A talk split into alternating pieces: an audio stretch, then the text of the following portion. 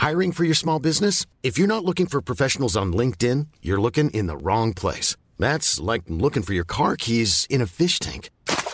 LinkedIn helps you hire professionals you can't find anywhere else, even those who aren't actively searching for a new job but might be open to the perfect role. In a given month, over 70% of LinkedIn users don't even visit other leading job sites. So start looking in the right place. With LinkedIn, you can hire professionals like a professional. Post your free job on linkedin.com slash spoken today.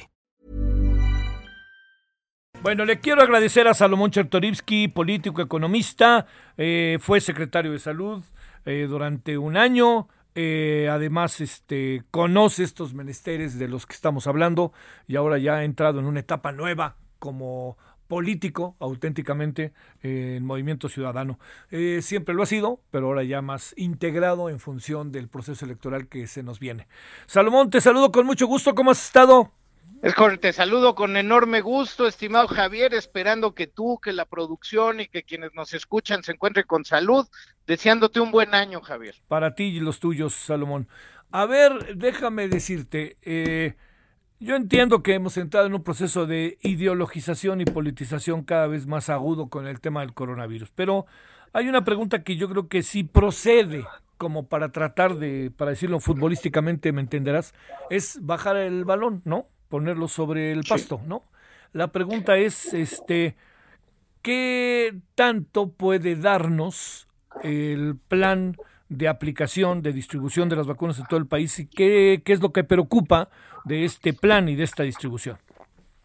Eh, a ver, Javier, déjame dividirlo en dos partes. Venga. Lo primero es de aquí a que podamos superar los meses de frío, los meses de invierno, en donde todavía no vamos a tener ni vacunas ni vacunación para poder eh, eh, sentir que estamos siquiera cercanos a la famosa inmunidad de manado de rebaño para, para, para decir que ya estamos en otra fase. Entonces, lo primero es hacer conciencia y no caer en ningún triunfalismo de que ya está la vacuna y entonces ya no hay bronca, porque estamos viviendo, Javier, en estos momentos el, el, el, episodio más agudo de contagios en nuestro país y esto simplemente se va a incrementar, se va a incrementar por las nuevas variantes que sabemos es entre 50 y 70% más contagiosa eh, que, que, el, el SARS-CoV-2 que estuvo circulando en los primeros meses, y segundo, porque los meses de invierno son complejos siempre para enfermedades respiratorias, con la influenza, etcétera. Entonces, los dos factores, el número de gente que está contagiada, quienes muy probablemente ya tienen una variante del virus más contagioso, y tercero, que estamos en los meses de frío. Entonces, Javier, en este momento, en esta etapa, lo primero es no caigamos en un triunfalismo que no existe porque ya llegó la vacuna, porque todavía el número de dosis que México está recibiendo es muy reducido y hasta que llegue la vacuna de AstraZeneca, que apenas está en producción en Argentina, que tiene que llegar acá al laboratorio Lemont para que se termine su proceso y si todo sale bien, pues debemos de esperar que en marzo o abril se empiecen a aplicar, pero de aquí a marzo abril hay todavía muchísimo trabajo, Javier, preventivo. Esa, esa sería como la primera parte antes Ajá. de entrarle de lleno al tema de las vacunas. Sí. Lo otro es, pues bueno, pues tenemos este esbozo de plan, pero pues ya vemos en los dichos diarios, pues pues múltiples errores o fallas, ¿no? Por ejemplo, esto de empezar en las comunidades alejadas, en las comunidades rurales, es, es realmente un contrasentido. Tenemos que empezar en las grandes concentraciones urbanas, donde está el mayor número de adultos mayores.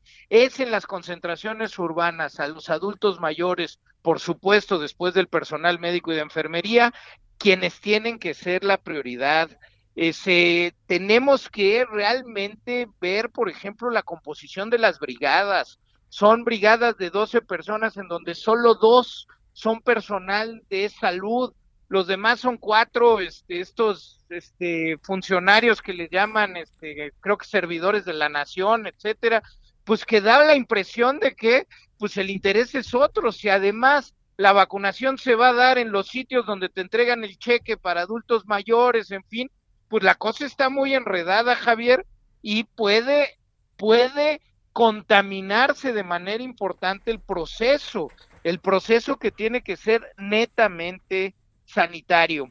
Eh, eh, hay que, y, estamos viendo ya un problema en las bases de datos y las bases de, información, y esto va a ser importante porque prácticamente todas las vacunas, excepto la de Cancino, que es la china, eh, necesitan dos dosis, entonces tú necesitas dar seguimiento para que la gente tenga su esquema completo. En fin, Javier, hay un montón de temas logísticos, de comunicación y también presupuestales, pues de los que tendríamos que tener muchísimo más claridad y transparencia.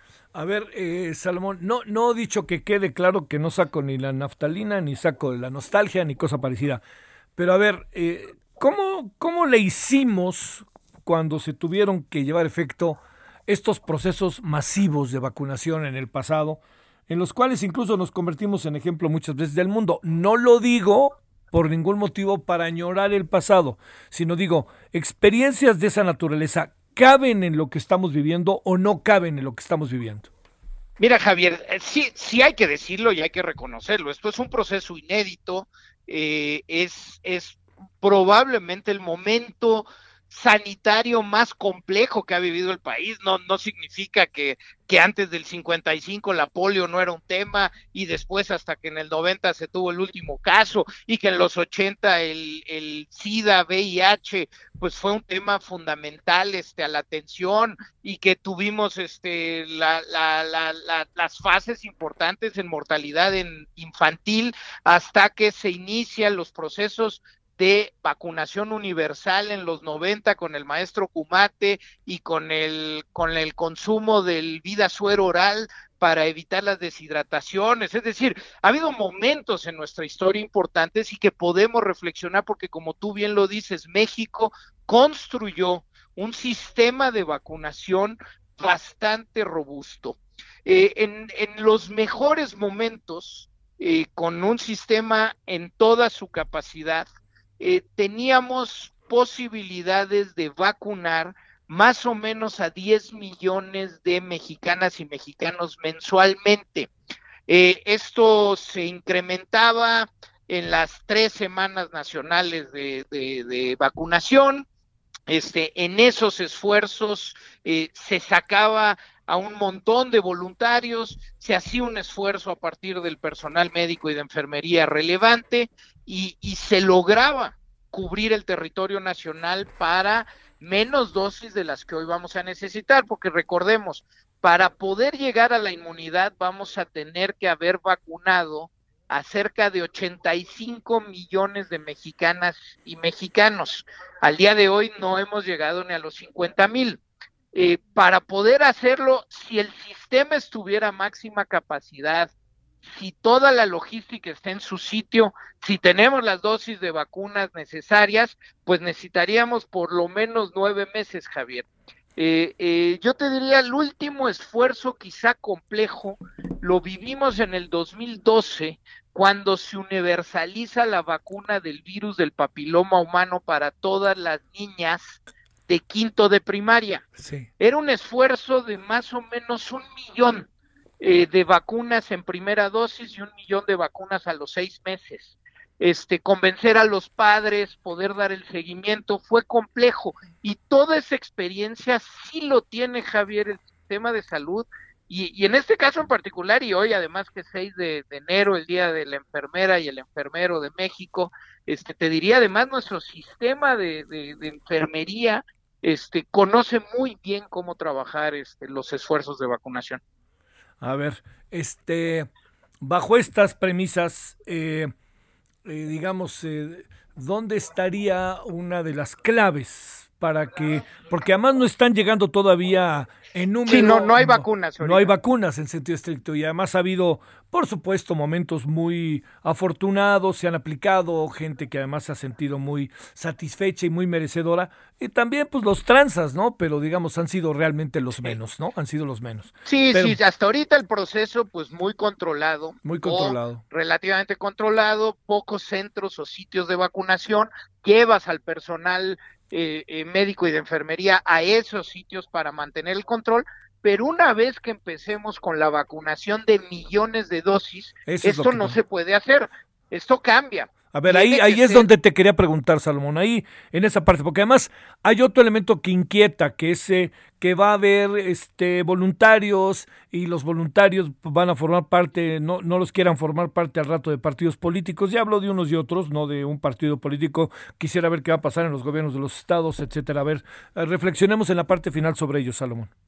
Sí, en efecto, eh, siempre, y, insisto, en los esfuerzos relevantes siempre hay voluntarios, ¿no? Siempre hay voluntarios, mucho de ello era eh, estudiantes de medicina, estudiantes de enfermería, estudiantes de veterinaria, eh, de las diferentes universidades del país que se suman, se sumaban a las semanas nacionales de vacunación para lograr los esfuerzos. tenemos que seguir teniendo voluntarios Insisto, ya hay una pieza muy compleja en donde a los servidores de la nación los estás incluyendo en las brigadas. Y además que hay una pretensión de vacunar al mismo tiempo que entregas algunos apoyos. Eso ya lo hace en sí complejo. Lo que tendría que suceder es un esfuerzo, aprovechando estos meses, te digo, de aquí a marzo, en que todavía no vamos a tener un número masivo de dosis, para entrenar, entrenar, capacitar al personal voluntario y al personal médico y de enfermería para que llegado marzo estemos en todas las capacidades para vacunar todas las dosis que se tengan que vacunar. Necesitamos robustecer el sistema de información porque, insisto, como son dos dosis, Javier, tenemos que ubicar muy bien a la gente, convencerla de que tiene que regresar a su segunda dosis, eh, eh, y un largo etcétera. Tiene que haber sitios ya preestablecidos para poder lograr y hacer la vacunación y tiene que empezar desde hoy, Javier, una importantísima campaña de comunicación para explicar que la vacuna es eficiente, que es segura y que si estás en los grupos de edad, si estás en los grupos vulnerables, lo que te conviene es ponértela porque también va a haber campañas de desinformación antivacuna. Oye, el otro día para cerrar me planteaban el tema de la base de datos. ¿De esto qué piensas? Es fundamental, es fundamental, vaya. Si, si uno de los grandes problemas que hemos tenido en el país es que no tenemos información, no se han hecho pruebas, no tenemos bases de datos. Entonces, por ejemplo, hoy se calcula que hay más o menos 32 millones de mexicanas y mexicanos que ya tuvimos contacto con el virus. Es decir, si tuviéramos información y hubiéramos hecho muchísimas pruebas, ya tendrías un grupo de la población que tiene una inmunidad que no tendrían que ser tu prioridad en la vacunación. Como no tienes esa información hoy, pues tienes que irte a vacunar a todos, aunque ya hayamos tenido este, el, el COVID-19. Y ese es un tema de la base de datos, es un tema de la información. Para el proceso de vacunación es fundamental que la base de datos para no duplicar, para que gente que está afiliada al Instituto Mexicano del Seguro Social, gente que depende de los servicios estatales de salud, etcétera, etcétera, estén en una sola base de datos, estén registralmente de manera muy puntual y con seguimiento y podamos tener los números correctos, Te mando un saludo, Salomón Chertoriski. Suerte en esta nueva etapa en la que te has metido. Así es, así es, ya ando de, de, candidato, bueno, precandidato en este momento, querido Javier. Eh, he decidido en efecto dar ese paso al frente y pues trataré con toda seriedad de hacer una explicación clara de por qué, por qué, por qué hay que ir a la batalla política también. Mientras tanto hay que cuidarnos, Javier, son meses de verdad bien complejos, hay que usar cubreboca en todo momento, es fundamental cuidarnos. ¿Le, entras al debate con López Gatel? ay Javier, es, es una vergüenza que nuestro país no haya podido ni siquiera haber diálogo, que no haya podido haber escucha por parte del gobierno. Por supuesto, debato con él y debato con el que sea, porque este país lo que necesita es una corrección en su política sanitaria que ha matado a más de 300 mil mexicanas y mexicanos. Te mando un saludo y buenas tardes, Salomón. Fuerte abrazo, querido. Para ti, gracias. ACAST powers the world's best podcasts. Here's a show that we recommend. The Real Housewives is a guilty pleasure for most, but if you're looking to not feel guilty about that pleasure, tune in to Everything Iconic with me, Danny Pellegrino, where I break down all the messy moments and behind the scenes antics of Bravo's popular franchise. And on Everything Iconic, I also interview celebrity guests like Kelly Ripa, Kiki Palmer, Drew Barrymore, Cameron Diaz, and more about their guilty pleasures, their past work, and so much more. So if you're pop culture obsessed and find yourself watching way too much reality TV like me, tune in to Everything Iconic with Danny Pellegrino wherever you listen to podcasts. ACAST helps creators launch, grow, and monetize their podcasts everywhere. ACAST.com.